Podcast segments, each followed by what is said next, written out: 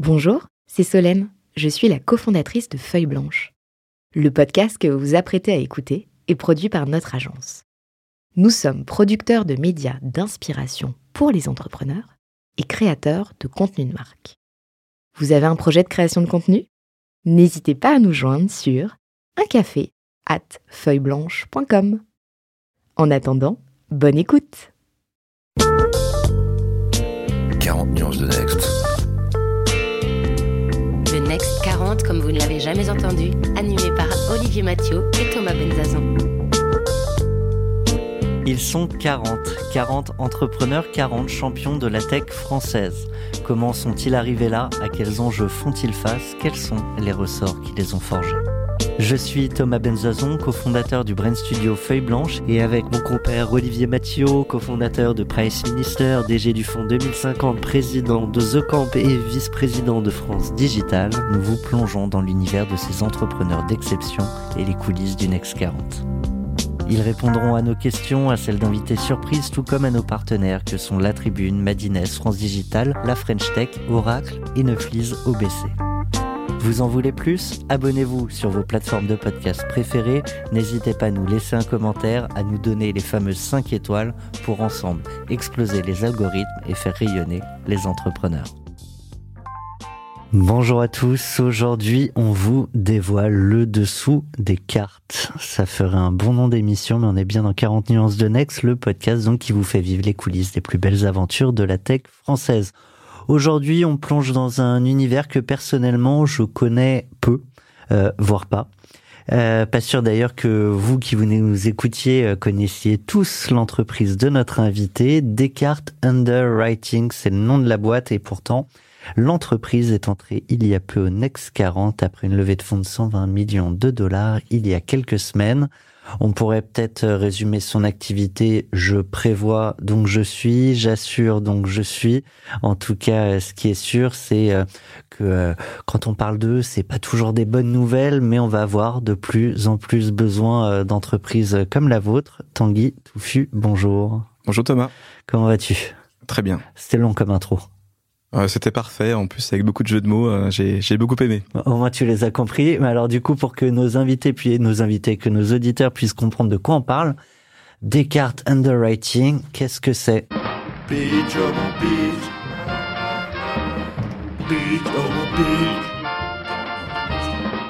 C'est très jovial pour euh, parler de l'activité. Exactement, ça, ça détend. Euh, Descartes, c'est une société qui est assez jeune, hein, qui a été créée il y a trois ans, qui travaille en fait euh, sur les, les grands risques, donc euh, les risques des grandes entreprises, avec un, un focus sur les, les, risques climatiques, risques climatiques, risques naturels. Donc on va couvrir en et fait. Y en a. Et il y en a beaucoup et ils sont en, en, en croissance exponentielle pour beaucoup d'entre eux et avec une vision qui est mondiale. Donc on a aussi bien des bureaux donc à, à Denver, Houston, New York, des, des bureaux à Sydney ou à Singapour ou à ou à Londres. Donc on a une vision assez assez mondiale de ces risques-là, qui effectivement sont en, en forte croissance. En trois ans au Next 40, en trois ans dans plusieurs pays, comment ça se fait? Alors on est sur un marché, euh, nos clients c'est des multinationales qui euh, s'attendent à ce qu'on soit présent dans le monde entier pour, pour les pour les accompagner. Et sur les risques climatiques, en fait la France est relativement protégée. On, on, en a évidemment, on, là on peut avoir dans quelques quelques mois des risques de gel. On en a eu en, en 2021 avec euh, des viticulteurs qui ont été impactés. On a eu beaucoup de quelques inondations. Exemples d'inondations. Ouais. Alors ça c'est plutôt pour l'Allemagne et, et, la Belgique en 2021 où là il y a eu euh, euh, plus de 10 milliards en fait de, de, de sinistres hein, dans, dans les deux pays.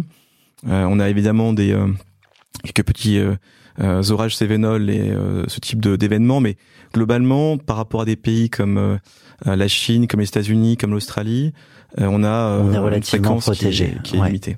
Du coup, c'est euh, aujourd'hui, et a priori, ça devrait encore réduire 5% de l'activité en France. Ouais, c'est ça, même, même moins que 5%. Ouais. Et en fait, aujourd'hui, on a à peu près euh, 50% Europe au sens large et 50% reste du monde. Et d'ici quelques temps, je pense qu'on sera euh, un tiers Europe et puis le reste euh, Amérique du Nord et, et Asie. Alors merci Tanguy euh, pour notre balance commerciale déjà.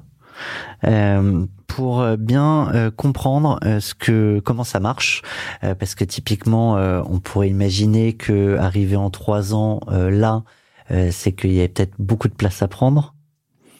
On est effectivement sur un, domaine, l'assurance et la, la, tech climate, qui est encore peu traité. Euh, dans l'assurance, il y a beaucoup d'exemples dans l'assurance automobile ou l'assurance habitation, donc pour les particuliers. En revanche, les startups qui sont prêtes à attaquer le segment des grandes entreprises, il y en a pas. Donc on est clairement euh, les seuls, en tout cas en, en Europe, sur ce positionnement-là. Et on est euh, parmi les quelques acteurs qui qui sont en train de, de, renverser la table sur le segment des, des grandes entreprises. Parce que les, les grands assureurs mondiaux qu'on connaît tous n'y vont pas, ils vont mal.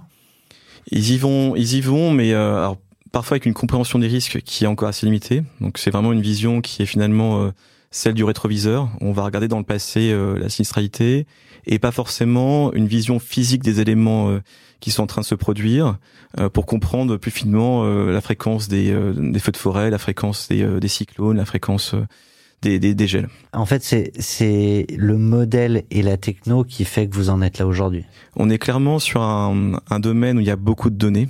Euh, beaucoup d'algorithmes qu'on peut utiliser et un, un, secteur qui est assez conservateur, où il y a eu peu de, peu de ruptures en fait euh, sur les grands risques. Il y a beaucoup de contrats qui ressemblent à des contrats il y a, il y a 50 ou 70 ans. On a pas mal de, de questions de nos, nos, partenaires sur euh, à la fois l'innovation, la vôtre, et puis l'innovation au sens large. Je vais, je vais, je vais te les passer dans, dans quelques instants, mais typiquement quand tu me parles de l'importance des algos, notamment, Mm. c'est que contrairement à d'autres acteurs euh, de l'assurance, quand il y a un sinistre, vous envoyez pas quelqu'un qui vient constater euh, à la main et euh, dans un temps parfois presque infini, en tout cas pour celui mm. qui a vu qui a vu le sinistre. Enfin, ça, ça, peut être long. Là, en l'occurrence, tout se fait en algo ou presque. Exactement. Donc, que ce soit par exemple des cyclones, on va pouvoir suivre l'œil du cyclone en temps réel. des sujets de sécheresse, on va capturer les radiations émises par les plantes lors de la photosynthèse et comprendre leur développement. Donc c'est vraiment un moyen de savoir si la plante est en train de grossir ou pas. Ou des sujets de feux de forêt où on peut effectivement tracer des zones extrêmement larges en sachant, euh, enfin en déterminant si elles sont brûlées ou pas brûlées, ou partiellement brûlées ou totalement brûlées. Donc on a effectivement. Euh, Et ça, tu le vois avec tes satellites. Enfin, D'ailleurs, c'est même pas les tiens. Oui, on, on, passe effectivement par des satellites qui peuvent être des satellites européens. Donc on est incubé par euh, l'agence spatiale européenne, des satellites japonais comme celui JAXA, des satellites américains sous la NASA. Il y a aussi des satellites privés. Il y a, il y a pas mal d'entreprises qui aujourd'hui lancent sur satellite. Et du coup, vous voulez louer euh, l'accès au... On, on, va effectivement... Alors, il y a des données qui vont être Je gratuites. Je comprendre le modèle, ouais. ouais. Ouais, des données qui sont payantes. Euh, mais il y a beaucoup de données gratuites. Quand c'est la NASA ou l'Agence spatiale européenne, c'est finalement l'agent des contribuables européens ou américains qui finance ces satellites. Donc moi aussi, si je veux regarder les images satellites... Alors si t'es fort en maths, en algorithme, tu pourras regarder les images, les, euh, les exploiter, mais ça demande quand même euh, beaucoup de beaucoup de bouteilles. C'est pas quelque chose que tout le monde peut faire. L'autre jour, j'ai découvert à l'occasion de la guerre en Ukraine pas mal de médias qui disaient qu'ils pouvaient suivre en temps réel le mouvement des troupes russes. On, on, peut, faut juste être un peu calé, quoi. Pour, euh, il faut être juste un peu calé, mais effectivement, l'information va être gratuite. Après, il y a beaucoup de, de données qui sont retravaillées avec d'autres algorithmes et il y a beaucoup d'acteurs qui envoient leurs propres satellites. Et puis, il y a beaucoup de données au sol aussi. On utilise beaucoup de données radar, par exemple, sur les sujets grêles. On peut capturer euh, l'énergie cinétique d'un orage de grêle. On peut avoir des sujets aussi des, des, des, capteurs physiques qui vont euh, prendre l'impact d'un grêlon sur le sol. On va avoir des, des, capteurs qui vont euh, calculer l'énergie aussi euh, qui est déployée lors d'événements sismiques. Euh, donc il y a la hauteur des vagues aussi avec différentes bouées. Donc c'est vraiment très très riche. Écoute, je te propose, parce que j'ai encore 10 000 questions là-dessus, mais une, une, première qui devrait peut-être nous aider, ou en tout cas comme ça il y aura pas de redite, avec la question de Christophe Négrier, notre partenaire de chez Oracle. On l'écoute. Vous avez un message. Bonjour Tanguy, toutes mes félicitations pour votre récente levée de fonds. Alors vous proposez aujourd'hui une offre d'assurance nouvelle génération dite paramétrique. Je voulais savoir sur quelle technologie vous vous appuyez pour détecter en temps réel les sinistres. Il est fan de techno. Ouais, ça se, Et on a ça envie se de comprendre. Euh, Après, je peux en parler pendant des heures, donc je vais essayer d'être euh, très le simple dans ma dans ma réponse, mais donc y a, y a- ça va dépendre du type de risque. Euh, et souvent, on va combiner en fait des technologies différentes. Ça peut être aussi bien du satellite combiné à du radar, que éventuellement des capteurs, euh, des sonars qui vont regarder la, la hauteur des, euh, des rivières. On va pas assurer des, des acteurs sur le transport euh, fluvial. Ça peut être effectivement des capteurs sur euh, l'accélération au sol lors des tremblements de terre. Donc on va combiner différentes technologies. Mais euh, si, si on doit être un peu visuel dans le podcast, je parlerai vraiment des images satellitaires où il y a beaucoup de choses qu'on peut déjà comprendre euh, en temps réel ou en quasi temps réel grâce aux satellites, avec une résolution qui est euh, maintenant de moins de 10 mètres sur beaucoup de, de sujets. Alors, pour rester euh, sur la question des objets connectés et des images satellitaires, ben, on a aussi une question, mais ça intéresse tout le monde. là, en l'occurrence, c'est Anne fin de Madines, on l'écoute. Vous avez un message. Bonjour. Votre solution nécessite entre autres l'usage d'objets connectés et d'images satellitaires. Vous avez réussi à nouer des partenariats avec la NASA et les agences spatiales européennes et japonaises. Comment se sont passés les échanges et les négociations avec ces structures? Alors, ça dépend évidemment des, des, partenaires. Encore une fois, il y a des partenaires qui C'est simple quand euh, même d'accès?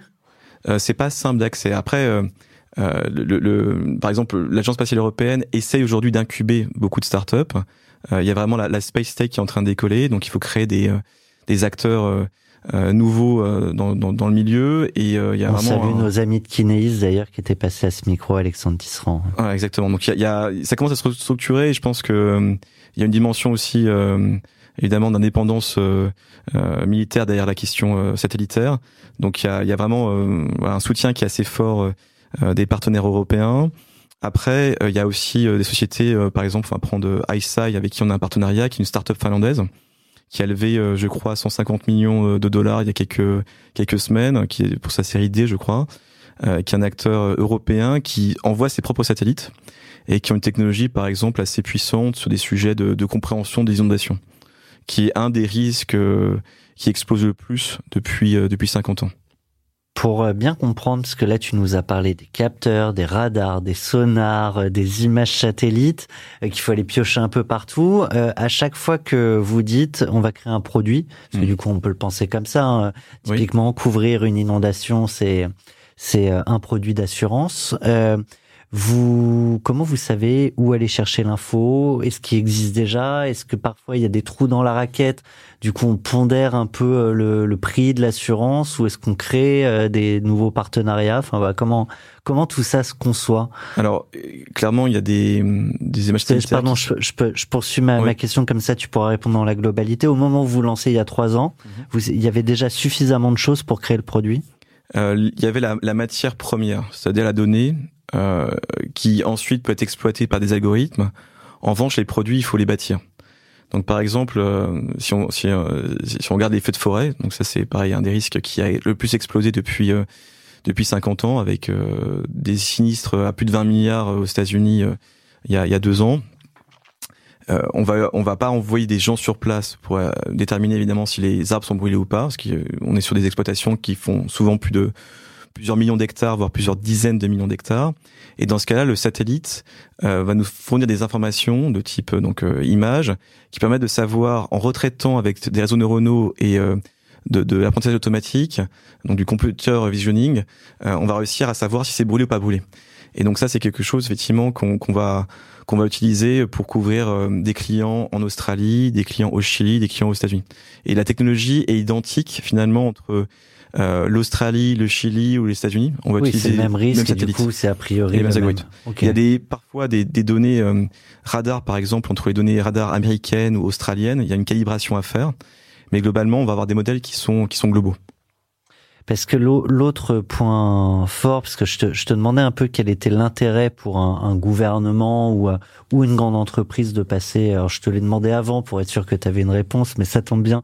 Puis a priori, vous avez quand même des réponses à ce genre de questions, mais typiquement, je te demandais quel est leur intérêt à passer par vous, sachant que de toute manière, le sinistre est là. Et euh, on prévoit pas non plus a priori que qu'il n'y aura pas de sinistre, on va pas décaler ses champs parce qu'on sait que dans 10 ans ou dans 15 ans, potentiellement, il y aura, il y aura tel ou tel sinistre. Et, et le gros sujet, c'est euh, la rapidité euh, de recouvrement. Alors, si je prends un exemple, qu'on on est à la fois sur les grandes entreprises et les gouvernements, euh, je prends un exemple euh, qui est marquant, qui est celui de, de Madagascar, où il y a eu dans les trois dernières semaines donc deux événements, deux cyclones, un appelé Batirai et l'autre Ennati, qui ont évidemment euh, conduit à des pertes colossales pour un pays qui est extrêmement pauvre, extrêmement vulnérable, et qui heureusement a été assuré par euh, l'African Risk Capacity, qui est donc en fait un assureur panafricain euh, qui, qui est à l'origine et, et a été créé par les Nations Unies dans une logique d'augmenter la résilience des pays africains face au changement climatique. Et, et, donc on a pu payer finalement très rapidement un sinistre. et plus on paye rapidement, et plus la capacité du pays à rebondir Et euh, est bonne. Ouais. Si on prend l'agriculture, notamment en Afrique, euh, si on paye finalement en quelques semaines, potentiellement les agriculteurs après par exemple un échec de semis, donc on n'arrive pas, il n'y a pas de saison des pluies euh, comme, pas, comme ouais. prévu, ça prend pas. Ils ont potentiellement l'argent pour pouvoir replanter quelque chose d'autre et sauver finalement la récolte. Si on arrive 18 mois plus tard, en général, ils ont vendu leur matériel productif. Euh, ils ont Fallait bien manger. voilà, exactement. Et donc au final, euh, on rentre dans une dans un dans un cercle de pauvreté qui est extrêmement complexe à casser. Donc il y a vraiment côté Banque mondiale, côté IFC, une volonté en fait pour aller très très vite. Et du coup, vous, vous pouvez aller vite, justement parce que vous avez les données tout de suite et que vous êtes capable de dire, effectivement, ça s'est brûlé, euh, ça, ça n'a pas pu récolter, euh, ici c'est inondé, mais pas là. Et Donc exactement. on vous, on vous doit tant. C'est Et on- exactement ça. et on vous le donne tout de on suite. travaille bien dans les contrats en amont pour savoir comment l'argent sera utilisé aussi, notamment dans le cas des gouvernements en Afrique. C'est important de, de montrer à quoi va servir l'argent. Euh, Ça, c'est c'est primordial. Euh, mais euh, si je donne un, un exemple dans les, dans les grands risques, dans les grandes entreprises, aux États-Unis, en moyenne, il se passe 550 jours entre la déclaration de sinistre et le paiement du sinistre. Donc clairement, il y a des entreprises, par exemple, en 2020, qui ont souffert euh, à cause de la Covid-19 euh, d'une baisse de, de, de, de, de, leurs revenus. Euh, potentiellement, certains ont fait faillite sans avoir eu le temps de récupérer finalement leur, euh, leur dû. Là, là, parce que vous avez aussi couvert certaines boîtes par rapport à la pandémie? Euh, alors on a couvert par exemple plutôt euh, contre des cyclones, des grands acteurs en fait euh, du tourisme, notamment en fait dans, dans beaucoup de d'îles paradisiaques, dans les Caraïbes par exemple. Euh, L'envers du décor, c'est qu'il y a des, des cyclones qui sont très fréquents à certaines périodes. En général, euh, l'hémisphère nord atlantique, c'est euh, entre juin et, et novembre. Et euh, potentiellement, un hôtel peut être peut être rasé. Et si en plus ils n'ont pas évidemment les ressources financières pour pouvoir euh, re- reconstruire ou en tout cas euh, Pour euh, la saison d'après. pour la saison d'après, euh, c'est un énorme, euh, un énorme sujet. Donc payer rapidement dans l'assurance, ça paraît euh, simple, mais euh, je pense que mm, pas mal d'auditeurs là qui ont dû avoir des dégâts des eaux et qui ont eu euh, un paiement au bout de six mois, dans les grandes entreprises, c'est ça, mais en, en plus, en plus lourd, et ça passe souvent par des procès. C'est souvent un, un monde où en fait, Ce qui rajoute litiges. encore un peu de temps. ce qui rajoute encore un peu de temps, ce qui évidemment va rajouter des coûts frictionnels, et puis euh, c'est pas une une logique saine. C'est-à-dire que si les clients, en fait, quand ça se passe mal, on leur envoie euh, des avocats, euh, la, la, la raison d'être de l'assureur est quand même remise en question. Il y a, je discutais avec euh, pas mal d'assureurs, mais pour le coup avant euh, avant la pandémie, mais quand même par rapport à tous ces sujets de changement climatique, d'inondation à répétition. Tu rajoutes là-dessus les attentats, tu rajoutes potentiellement les risques de guerre. Euh, il disait, on ne sait pas comment on va s'y retrouver dans 5 ans, dans 10 ans, dans, dans 15 ans. Ils sont frileux, ils sont juste pas bien équipés. J'ai envie de dire euh, les deux. C'est-à-dire que le mauvais équipement conduit à une frilosité. Et euh, aujourd'hui, euh, c'est clair qu'on a une accélération donc ces, événements climatiques euh, extrêmes. Ça c'est en plus il y a eu évidemment là, une pandémie euh, qui a coûté au marché de la science plus de 100 milliards de dollars. Donc c'est un événement quand même massif hein, pour beaucoup d'a- d'assureurs dans le monde. Euh, donc euh, clairement il y a eu euh, euh, des bilans qui ont été euh, qui ont été rognés, qui ont été réduits. Donc il y a une pression forte euh, dans le monde de la science. Maintenant, euh, quand on regarde euh, la croissance euh, des sinistres non assurés par rapport aux sinistres assurés, euh, les premiers croissent plus vite. Donc en fait, le secteur de l'assurance continue à se développer, continue à croître, mais il rattrape pas finalement la sinistralité globale liée au changement climatique. C'est-à-dire qu'il y a de plus en plus de sujets, de sinistres qui sont pas assurés aujourd'hui. Ouais, donc même si l'assureur euh, fait bien son travail et augmente en fait sa, sa capacité à fournir des, de l'assurance, au global, on n'arrive pas à rattraper euh, l'accélération de la fréquence des anomalies. Donc en fait, on est juste en train, même si on fait des croissances à plus de 3%, 4% dans le monde, clairement, on est encore euh, en retard par rapport aux, aux, aux sinistres qui, eux, sont des, sont des croissances beaucoup plus fortes. Donc il y a vraiment un travail très fort pour rattraper juste et rester au même niveau de pénétration. Faut être en mode start-up. Il faut être en mode start-up et puis euh, changer un peu les règles du jeu. On parlait des grands acteurs euh, du secteur. Euh, on entend souvent, alors c'est c'est un peu facile des fois de taper sur son assureur, mais les fameux astérisques qu'on retrouve dans les contrats et où finalement il y a toujours une bonne raison de ne pas être assuré parce qu'on n'avait pas envie parfois de se plonger aussi de, réellement dans les contrats. Est-ce que c'est plus facile quand on a quelque chose de très modélisé comme vous de savoir ce qui est couvert, ce qui le sera pas?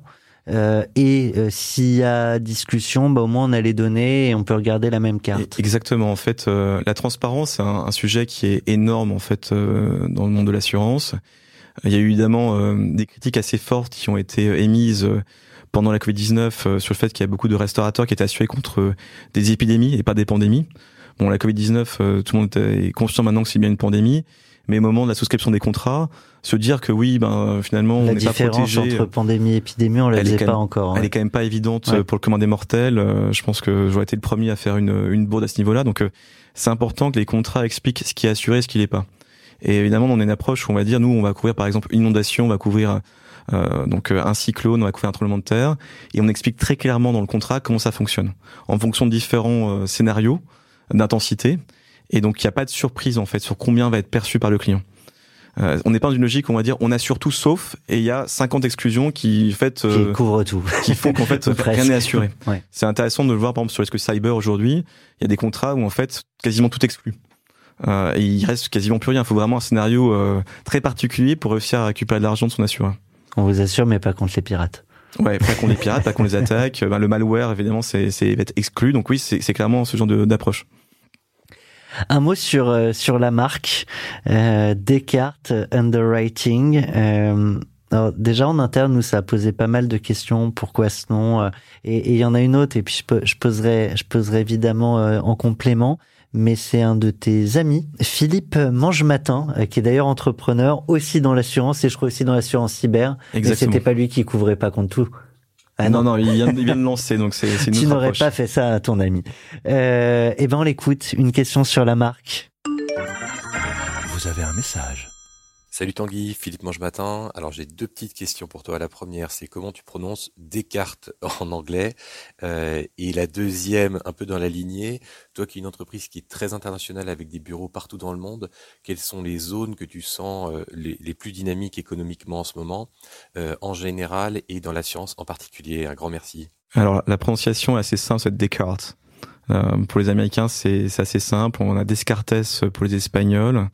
Euh, donc évidemment différentes prononciations, euh, mais ça reste un, un nom qui porte euh, une dimension scientifique extrêmement forte et, et, qui est très connu de par le monde. sur la deuxième question, sur tout, le monde connaît Descartes. Beaucoup de gens en fait connaissent Descartes et évidemment c'est quand même le, le, père de l'approche scientifique. c'est celui qui évidemment par le doute remet en question évidemment pour revenir au, fondement même euh, de, de, de, la raison. C'est l'approche philosophique de la science. Alors c'est l'approche, euh, enfin c'est vraiment des démarche scientifique, euh, et c'est à la fois un philosophe et un mathématicien. Et notamment euh, dans le monde spatial, c'est quelqu'un qui, avec ses découvertes sur, enfin ses découvertes géométriques, a permis des avancées extrêmement fortes, et qui est aussi à l'origine de conventions comme X, Y, Z, ABC, euh, ou le l'axe des abscisses ou l'axe des ordonnées, euh, c'est lui qui a formalisé ça. Donc c'est quelqu'un qui euh, est très connu pour euh, ses, enfin dire ses écrits philosophiques, mais qui dans la pensée mathématique et la pensée scientifique a été quelqu'un d'essentiel. Et sur la deuxième question, là, c'est évidemment sur la dynamique et sans surprise, l'Asie est une zone à forte croissance. enfin, je vais dire même la zone EPAC au sens large, donc on, on rajoute autant l'Océanie avec avec l'Australie.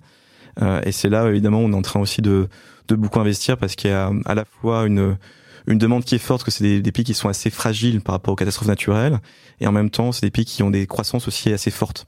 Donc les deux combinés, ça, ça donne évidemment une, une demande forte. Là, vous ouvrez bientôt à Madrid On ouvrira bientôt à Madrid, euh, effectivement, dans les prochaines semaines.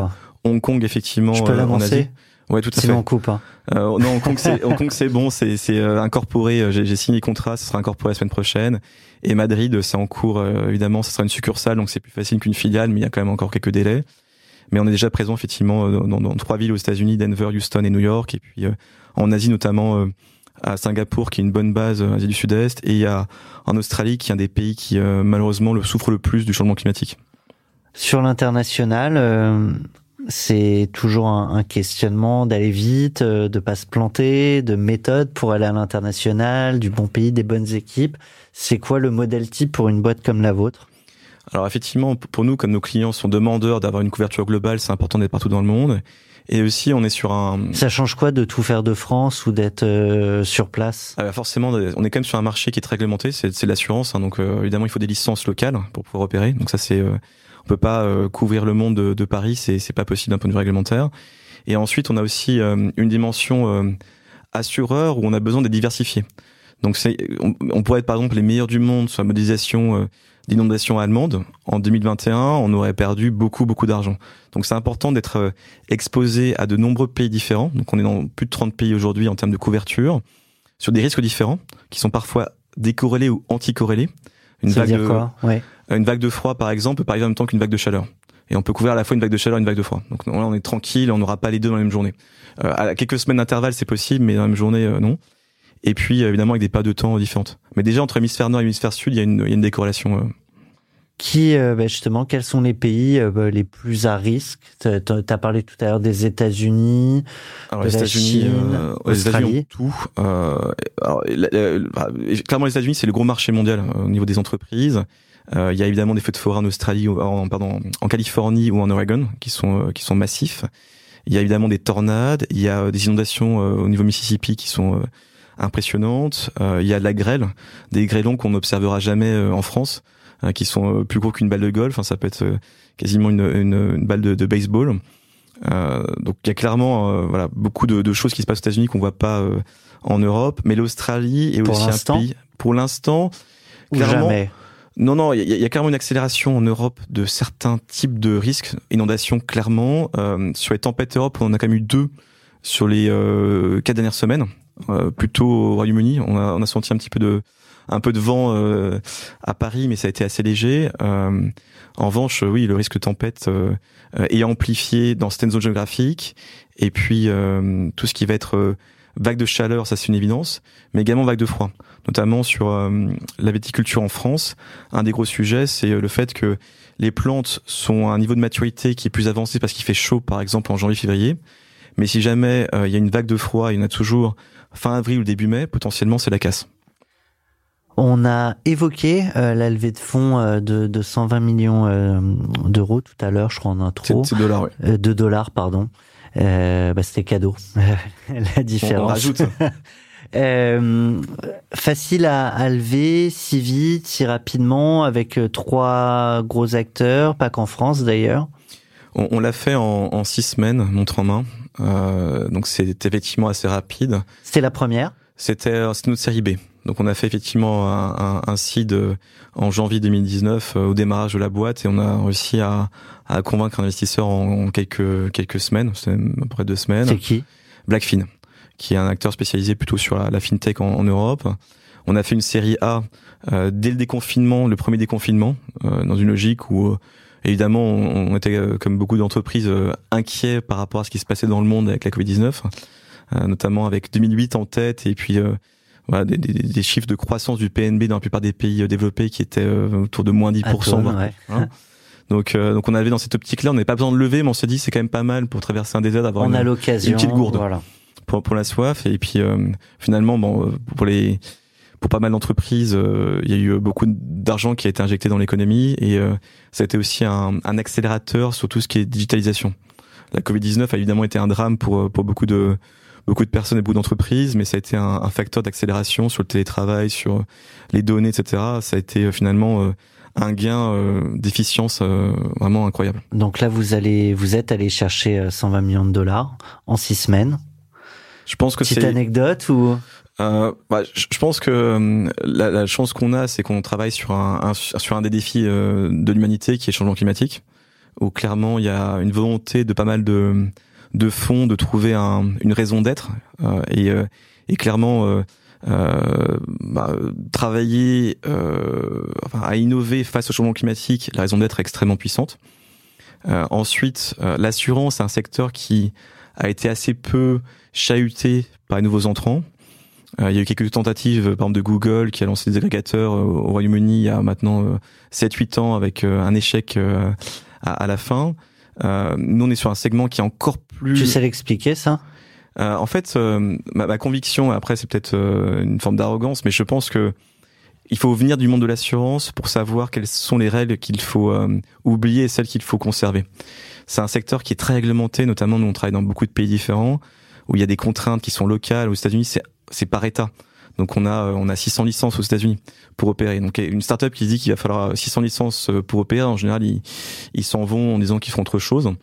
Donc il faut euh, avoir à la fois euh, des gens qui viennent de la tech et des gens qui viennent de l'assurance pour créer la bonne mayonnaise pour bah, pour faire les, les bons choix. On peut pas tout remettre en question dans l'assurance, c'est pas possible. En même temps, il y a des choses qui sont inacceptables et qu'on doit qu'on doit changer. T'as levé avec, on peut les citer, hein, ça fait Island Europe, Exactement. et, et on a deux fonds espagnols. Donc on a on a effectivement CAIA et Mundi qui sont plus plus petits, mais les les, les gros effectivement c'est les gros nouveaux, c'est Highland et Euraseo, et puis on a nos existants qui ont tous remis au pot Blackfin, donc Serena et Kata Innovation. Fait toujours plaisir d'être cité quand. Oui, et puis c'est important, c'est quand même des gens qui nous soutiennent, qui, qui voilà, qui prennent aussi des risques avec nous, et c'est important évidemment que les investisseurs soient soient contents dans la dans la vision et dans les objectifs de la boîte. T'as un investisseur préféré? Ah, je peux pas le dire. je les aime tous. Un mot, si tu veux bien, on va parler de l'après. L'après très récent, c'est celui-ci.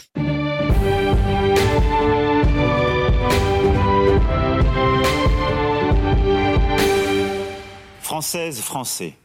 Alors, Tanguy, si tu devais demain, tu vois, j'ai le pouvoir ici autour de ce plateau de te donner finalement le rôle que je veux. Demain, tu prends la tête de l'État.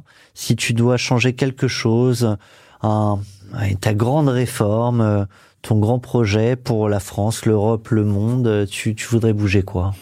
Alors en fait, je, je le présenterai un peu différemment. Qu'est-ce que j'ai pas envie de voir changer dans les prochains mois C'est bien aussi de changer les questions. C'est effectivement exactement. C'est par rapport au Visa Tech où en fait, nous on a plus de 20 nationalités dans l'équipe. à Paris, juste à Paris. Hein. Je parle pas des, des gens qu'on a ailleurs à Londres, aux États-Unis ou, ou, en Asie. et c'est extrêmement important qu'on puisse continuer à attirer des talents tech du monde entier. Ça, c'est un, un, point qui est, qui est fondamental. Euh, on n'a pas euh, dans le marché français suffisamment de ressources et donc euh, bah, il faut qu'on aille les puiser ailleurs. Il y a une guerre des talents avec les avec Londres, avec Berlin, avec avec Munich, avec avec Madrid aussi, avec Milan. Donc il faut qu'on soit vraiment en situation de de pouvoir attirer cette matière grise. Là aujourd'hui, je suis en train d'envoyer des gens, par exemple des Européens à Londres. Et comme c'est une identité qui est réglementée, il va me falloir pour certains d'entre eux 18 mois avant de pouvoir avoir les visas nécessaires pour envoyer des gens au Royaume-Uni. Aujourd'hui, j'arrive à tirer des profils excellents et avoir un visa en une semaine, pour faire simple. Si on garde cet avantage compétitif, on est beaucoup plus fort que les États-Unis, beaucoup plus fort que l'Allemagne, beaucoup plus fort que le Royaume-Uni dans la guerre des talents. Et quand on parle de tech, on parle de guerre des talents. Tu dis ça parce que certains candidats envisagent de, de supprimer ou, ou il y en a plusieurs, penser qu'ils pourraient le Il y en a plusieurs effectivement qui euh, qui pensent qu'on s'en sortira juste euh, avec euh, avec nos bras et je pense que sur Enfin, moi, clairement, sur la tech, sur les data scientists, notamment pour des boîtes qui ont une, une visée mondiale, celles qui veulent être vraiment des leaders mondiaux, on peut pas tourner qu'avec euh, qu'avec des gens effectivement qui viennent euh, qui viennent de France.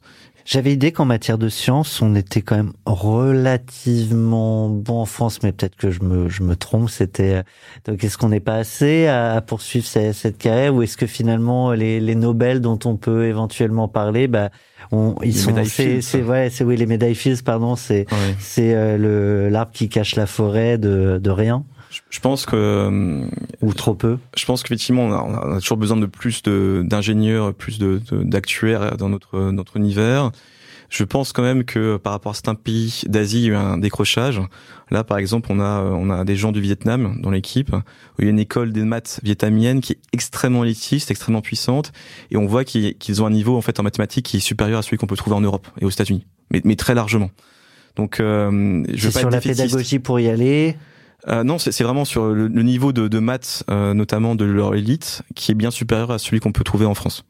Il y a, il y a plus photo. Peut-être qu'il y a 10-15 ans, il y avait une... Mais donc c'est pas une question de pédagogie, c'est que des petits... Euh... C'est sans doute euh, à la fois des programmes qui sont plus musclés, le fait que ça reste une filière d'excellence. En France, euh, les mathématiques restent une filière d'excellence, mais on, voilà, je vais pas rentrer dans les débats avec euh, les, enfin, les, les, les, réformes qui ont été mises en œuvre récemment, mais on, on voit bien qu'il y a eu un, un, décrochage dans le nombre d'étudiants qui prennent les mathématiques au lycée.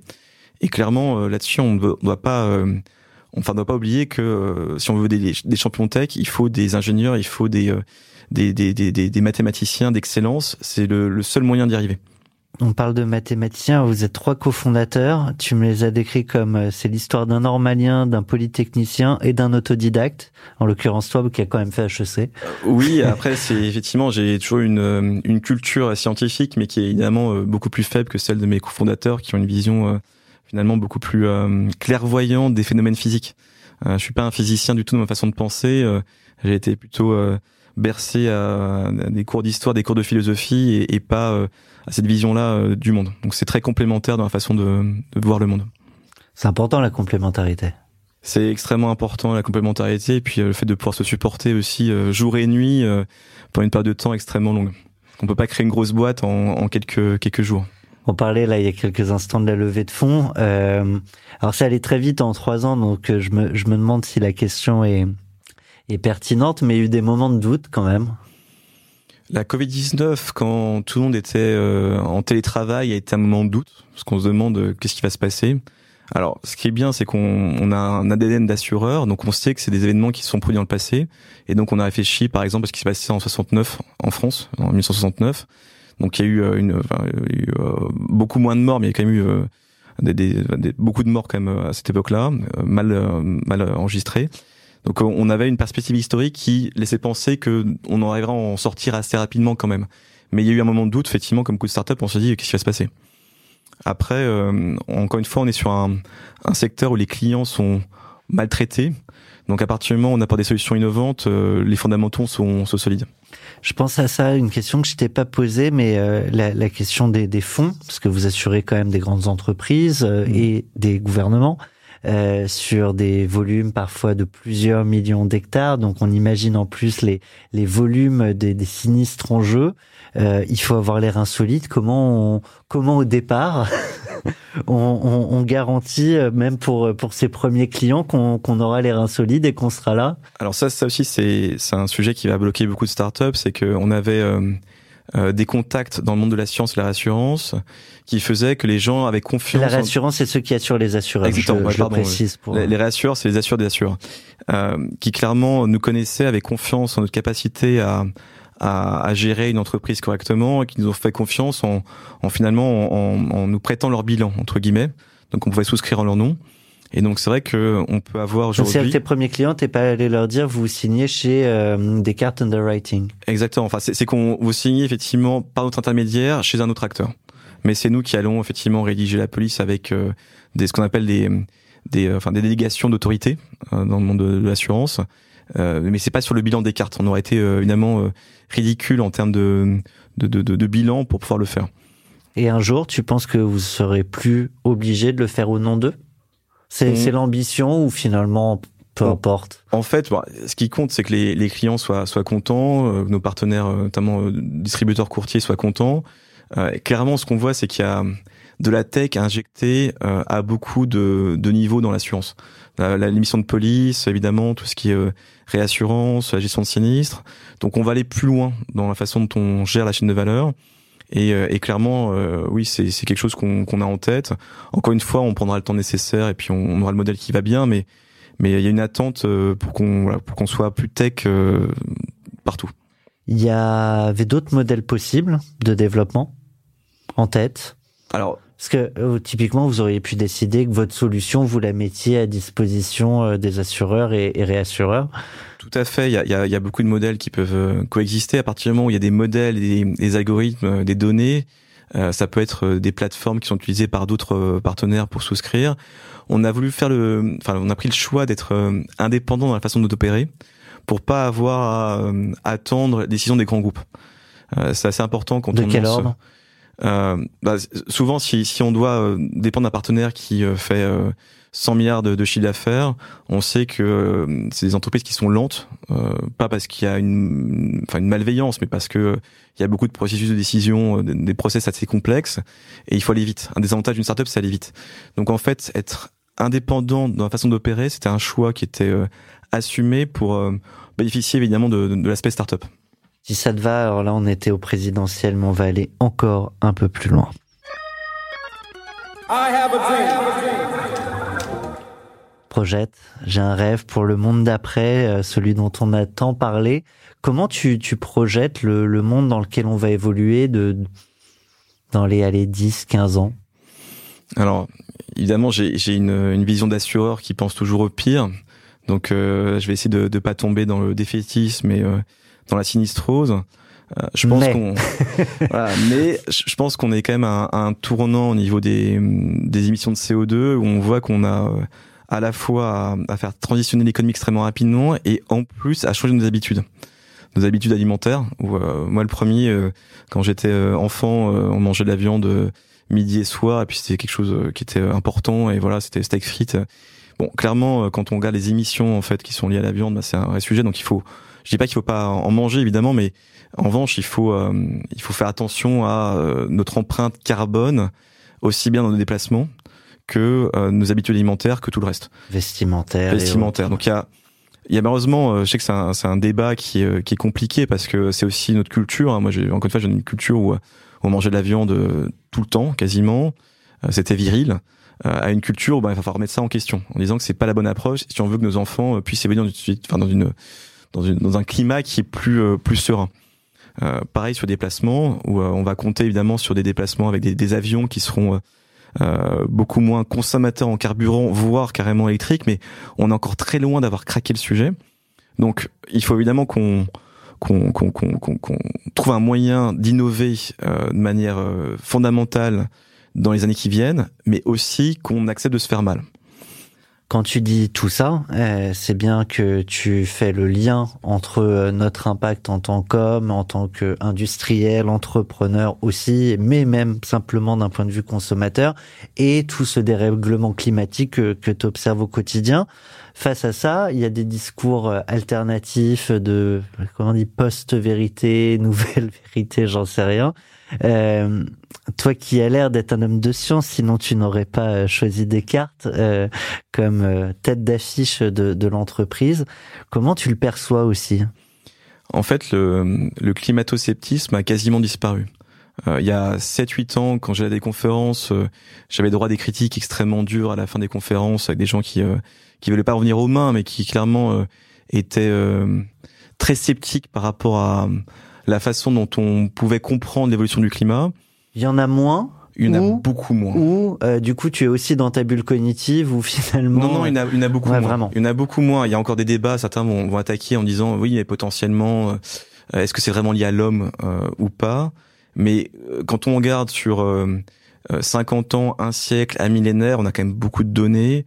Euh, c'est vraiment factuel. Il y a, y a plus de débat. Euh, encore une fois, si on regarde euh, notre sujet inondation, euh, feu de forêt ou euh, vague de chaleur ou sécheresse, on est quand même sur un, un, un facteur de 1,4 à 1,5 sur- sur 50, 70 ans. d'accélération tu parles. D'accélération, ouais. ouais. Donc on a quatre fois plus, cinq fois de plus en 50 ans, 70 ans dans le monde. Bon, c'est Et pas. de façon exponentielle sur les 50 Sur- ans après. Alors, c'est toujours compliqué. compliqué, Le, ce qui est intéressant, c'est que le, le GIEC euh, avait des scénarios qui euh, étaient euh, pessimistes, qui sont devenus les scénarios de base. Donc en fait, euh, le GIEC avec euh, des scientifiques, euh, on va dire, euh, enfin parmi les meilleurs du monde. En France, on a Hervé, Le Treux notamment, qui, qui, qui est, euh, qui, qui, qui est un des, un des, une des stars, on va dire, du sujet euh, climatique. Euh, clairement, ont été finalement trop optimistes. Euh, ils étaient aussi dans une logique défensive où il y a beaucoup de gens qui à l'époque disaient, euh, voilà, vous êtes catastrophistes. Il fallait pas faire peur. Et les fameux en anglais, on dirait doomsayers. Non, clairement, euh, en fait, euh, ils avaient euh, loin d'avoir tort et clairement, leur scénario euh, pessimiste est devenu le scénario euh, de base euh, aujourd'hui. Donc euh, voilà, c'est c'est c'est c'est un point euh, important. Bon, j'imagine que tu as aussi vu Don't Look Up. Alors je l'ai pas encore vu. Je sais que je dois le voir, donc c'est clairement dans les choses que je Dans vois. la to do, mais en même temps, pendant ce temps-là, tu, tu levais des fonds, tu développais la Ah ouais, on, boîte. on euh, travaille beaucoup, donc on regarde pas compliqué. tellement la télé. euh, on, on j'en va quand même parler. euh, dans, dans la partie qui, qui te sera plus dédiée pour comprendre d'où tu viens, comment tu t'inspires de, ouais, de, de, de, de tous ces sujets-là. Mais donc, bah, bref, dans, dans Look Up, tu as quand même dû avoir le pitch. Euh, on a eu là récemment euh, la guerre en Ukraine avec euh, certains, euh, du coup, spécialistes qui, qui disaient, mais ça fait 20 ans que certains disent que, que c'est prévu, il suffisait de lire Poutine. Et du coup, euh, ma, ma question, c'est, euh, on a beau dire, on a beau entendre, comment on se transforme? Et du coup, euh, typiquement, et là, je vais peut-être pas parler aux citoyens aux consommateurs que t'es, mais d'un point de vue entrepreneurial, comment on participe à, à, à l'effort et, et au changement de manière peut-être plus. C'est euh, une question euh, extrêmement difficile là, que tu me poses. Euh, je pense qu'on a une responsabilité en fait euh, en tant qu'entrepreneur dans la façon dont on va, euh, euh, on va dire, positionner l'entreprise dans le monde moderne. Donc euh, il y a une attente aussi de beaucoup de, de salariés. On a encore une fois 20 nationalités, donc il y a des attentes très différentes, mais euh, notamment sur. Tu euh, sens que les attentes sont différentes en. les attentes sont différentes évidemment entre euh, entre on a des euh, évidemment des, des chinois, des indiens, euh, des vietnamiens, des mexicains, euh, des américains. Évidemment la vision du monde est différente, il y a des parcours scolaires qui sont différents. Après c'est tous des scientifiques dans leur façon de penser donc il y a il y a quand même des bases communes mais ils ont ils ont été dans des environnements qui étaient euh, qui étaient vraiment très euh, très différents. Euh, mais il y a une responsabilité forte effectivement pour euh, pour montrer qu'on essaie de faire quelque chose.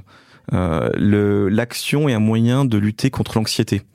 Euh, on voit bien que, enfin, nous, on a les mains euh, dans le cambouis climatique tous les jours, donc on voit qu'il y a quelque chose qui est en train de se passer qui est vraiment horrible. Et donc il faut réussir à passer de cette anxiété en disant euh, ça va mal à comment on fait pour que ça aille mieux. Et quand on passe dans l'action, finalement, bah, on, dort mieux. Je dis pas qu'on règle le problème, mais en tout cas, on se met dans une logique, voilà, où on, va améliorer les choses. Et alors forcément, vous, vous couvrez le, le, le risque, mais il y a possibilité, tu penses, à partir des, des data que vous, vous obtenez, que, que vous collectez au quotidien, d'arriver peut-être à limiter ou en tout cas à, à éclairer mieux euh, des décideurs, des gouvernements pour euh, que des choses changent? Parce Alors, que c'est c'est une chose d'observer, de, de partager et de et finalement d'avoir une solution. euh, Je, pense que sur euh, évidemment euh, la, connaissance euh, des risques climatiques, les assureurs jouent un rôle important et on doit jouer un rôle qui est plus important aussi nous. On est encore petit dans l'écosystème assurantiel, mais on veut être plus visible et évidemment faire bénéficier aussi de notre compréhension de ce qui est en train de se passer. Après, il y a un sujet de prévention qui est fondamental, qui est très complexe. Par exemple, on assure beaucoup de, panneaux photovoltaïques, que ce soit en France ou aux États-Unis et euh, par exemple sur des orages de grêle. Parce qu'en fait, euh, s'il y a un bel orage de grêle, les panneaux en 15 minutes, euh, c'est du verre, sautent, du verre- du verre- brisé. Et donc en fait, si on arrive à euh, relier nos, nos capteurs avec euh, les, euh, les installations, on peut les faire euh, donc, tourner, tourner, pivoter pour pivoter. prennent. euh, Aujourd'hui, malheureusement, il y a encore des certaines technologies où ça prend 30 minutes à pivoter. Donc euh, c'est malheureusement pas fonctionnel, tard. mais ouais. le jour, par exemple, on arrivera à euh, euh, faire euh, cette rotation en quelques quelques secondes ou quelques minutes, on pourra réduire en fait la citralité sur notamment l'énergie renouvelable qui est euh, qui est fondamentale. Ouais. Super intéressant. J'ai une question. euh, en fait, j'ai j'ai une question déjà de de notre amie Maya, euh, qui est la directrice de France Digital, sur globalement tous ces sujets-là. On l'écoute. Vous avez un message. Bonjour Tanguy. Le principal enjeu de l'humanité aujourd'hui, c'est le réchauffement climatique et les catastrophes naturelles qui en découlent. Ça tombe bien, c'est là que se situe votre marché. Ce qu'on observe aussi dans l'écosystème de start-up, c'est qu'elles sont de plus en plus nombreuses à faire de grands efforts pour avoir un impact environnemental positif. Chez France Digital, on a d'ailleurs créé un cercle de responsables RSE et Chief Impact Officer. Et on voit, que de plus en plus de personnes rejoignent cette fonction. Mais vous, concrètement, qu'est-ce que vous faites chez Descartes? Bah, c'est une bonne question. Alors, la, réponse euh, difficile est qu'on en fait sans doute pas assez. Et on est clairement dans une logique où euh, là on a un, un directeur des ressources humaines qui nous rejoint et qui euh, va justement travailler sur le sujet euh, pour qu'on soit meilleur dans, dans notre approche. Bon, il clairement, euh, si on regarde les groupes postes d'émissions de CO2, bon, il y a les transports que tout le monde a en tête. Donc on n'a pas une, une politique euh, voiture, on est clairement sur euh, transport en commun. On va être, euh, et donc les avions, bah, c'est vraiment que quand on n'a pas le choix pour des questions vraiment stratégiques, importantes pour la boîte, où ça va être moi qui vais me rendre aux États-Unis pour voir vraiment des clients et, et on va pas s'amuser à prendre des, des vols euh, constamment, sinon ça va être du train et c'est très bien. Euh, après, il y a évidemment, euh, encore une fois, le, la, l'empreinte alimentaire. hein. Donc euh, là, quand on fait des, pots, ben, on va s'assurer que ce soit pas euh, que de la barbac euh, qui soit distribuée à foison en open bar. Donc il y a vraiment des, gestes assez simples, mais il faut que ces gestes-là soient pas des gestes, enfin des gestes scientifiquement fondés. Donc clairement, on a des gens, on a des, des véganes dans l'entreprise qui clairement sont capables d'expliquer précisément quelle va être l'empreinte carbone des différents comportements. Et donc on, a parfois des des mauvaises intuitions. C'est pas quelque chose qui est simple. Notamment, euh, voilà, la viande rouge euh, importée du Brésil. Bon, bah ça, c'est un truc qui est quand même super euh, extrême en termes d'émissions de carbone. Euh, Et si on parle du, du jambon, du cochon, euh, du mec du coin, c'est bah, ça va déjà pareil. mieux. Après, Ouais. euh, c'est sûr que si tu passes aux légumes, t'as un saut, euh, enfin là euh, qualitatif quoi. C'est, ça change Sauf s'ils viennent de l'autre bout du monde, donc après, Même s'ils viennent de l'autre bout du monde, ce sera potentiellement moins euh, Ah ouais. moins grave que la viande rouge. Enfin, c'est, pas c'est vrai que c'est pas intuitif en fait. Ouais. Donc vraiment mettre les mains dans le cambouis pour sortir des informations qui sont qui sont correctes. C'est comme l'énergie renouvelable. hein. On sait que parfois l'empreinte carbone euh, euh, des installations photovoltaïques est euh, finalement négative. Ce qui est pas intuitif. On se dit c'est super, on va partir à fond sur l'énergie renouvelable. Et puis finalement, si c'est importé de Chine avec évidemment des, coûts écologiques énormes, finalement c'est pas si euh, si simple que ça. Donc il faut euh, malheureusement rentrer dans le détail. Et, je pense qu'on est au début de notre notre réflexion là-dessus. On a fait les bons gestes évidents. Maintenant, je pense qu'il faut faire les gestes intelligents et ça, on les a pas encore mis en œuvre. Je me rappelle d'une d'un échange qu'on avait eu à ce micro-là avec le, le fondateur de Sendin Blue, euh, parce que typiquement sur euh, l'impact euh, carbone, euh, CO2, on parle beaucoup aussi de du tout le stockage euh, et, et notamment certains prônent à ce qu'on supprime l'ensemble des mails. Il disait que le c'était pas le stockage des mails, mais que typiquement que supprimer tout, ça générait un volume de, je saurais même pas bien l'expliquer, mais que finalement, pareil, c'était très contre-intuitif et qu'il valait presque mieux les laisser là où ils étaient. C'est, euh, bah, par exemple sur la tech, c'est vrai que euh, bon, on sait que la, la blockchain aujourd'hui avec les, solutions actuelles est, pas la, les meilleures amies des émissions de, de CO2. Euh, et euh, c'est clair qu'on utilise beaucoup de données, donc on est aussi euh, finalement euh, un émetteur euh, assez important comme toutes les boîtes tech. Donc là, pareil, il y a aussi euh, des technologies à développer pour qu'on arrive à, à réduire euh, la facture. euh, facture Après, carbone. toute activité a une empreinte, quelle qu'elle soit, on peut pas ne pas avoir oui, d'empreinte. mais malgré tout, il y a quand même, euh, enfin, un, faut falloir qu'on s'améliore parce que c'est plus possible. Et, euh, et on voit même qu'avec la Covid 19, finalement, il y a eu effectivement, on, est revenu en arrière de quelques d'une grosse décennie, mais on n'est pas du tout euh, là où on devrait être. Et là, on est reparti à, à fond les ballons en termes d'émissions, donc. euh, euh, il va falloir euh, bah, qu'on se fasse mal. Une fois, c'est malheureusement euh, pas que des bonnes nouvelles. Il va falloir qu'on qu'on accepte de se remettre en question euh, fondamentalement. Le, le premier sujet, c'est peut-être d'aller chercher les fameuses données pour pas partir sur des solutions contre-intuitives, euh, Exactement. Enfin, c'est un sujet qui est enfin des fausses bonnes idées, pardon. ouais, ouais, hautement ouais. complexe. Mais voilà, c'est si on pourrait dire. euh, Et puis après, il y a, y a en plus des sujets de écologiques, des sujets de développement. Hein. Euh, encore une fois, euh, il y a parfois des arbitrages euh, entre euh, est-ce que l'estomac sera plein ou est-ce que les émissions de carbone sont élevées? Et clairement, la Chine a une première étape où c'était on remplit l'estomac et puis une fois qu'on a rempli l'estomac, on, on travaillera sur l'écologie. Donc c'est des, des, enfin, des, des questions qui sont extrêmement qui complexes. s'entendent, évidemment, Mm. évidemment. Euh, écoute, alors, moi j'ai décidé euh, que tu avais un investisseur préféré. Euh, en tout cas, j'ai j'ai appelé l'un d'entre eux et je lui ai demandé de te poser une question. On l'écoute. Il s'agit de Stan Laurent. Vous avez un message. Bonjour Tanguy. Euh, alors j'aimerais te demander euh, quelle est l'invention qui, à ton avis, a fait le plus avancer l'humanité et quelle est celle qui euh, la met la plus à risque? Voilà. Vous avez trois heures, mon Ah, cher Tanguy. Il- effectivement, c'est une question intellectuelle qui est euh, très exigeante. Euh, faut, faut que je réfléchisse. Euh, bah, le feu, euh, je pense que ça a permis de, de changer euh, l'équation, euh, notamment le fait qu'entre le cru et le et le cuit, ça nous a permis évidemment de de, de, de conserver la nourriture. Enfin, bon, je pense que euh, le feu est peut-être euh, celle qui a qui a permis un tournant dans l'humanité. Euh, Ah. J'adore. Je pensais pas qu'on allait remonter si loin. J'adore. Euh, non, mais après, on, on peut penser à, à lycée de l'espace, euh, enfin 2000, de, de, 2000 au lycée de l'espace de, de- du Québec aussi. Euh, euh, bon, c'est un tournant et même pour la sociologie, on voit qu'il y a eu un tournant avec euh, un tournant aussi physique hein, qui a conduit à un développement de mâchoires différentes. Enfin, c'est, c'est du Darwin, donc c'est pas développement de mâchoire, mais il y, a- il y a une sélection qui a été différente, on va dire, dans la façon Dans l'espèce a évolué. ouais, évolué. ouais. Après, celle qui la Parce plus que le gros tournant, c'est la roue. Pardon, c'était pour le jeu de mots. Euh, exactement. Euh, non, la plus dangereuse, euh, je pense que on en invente régulièrement des, des très dangereuses. Je pense qu'il y a, un vrai débat, par exemple, sur l'intelligence artificielle appliquée aux armes de guerre.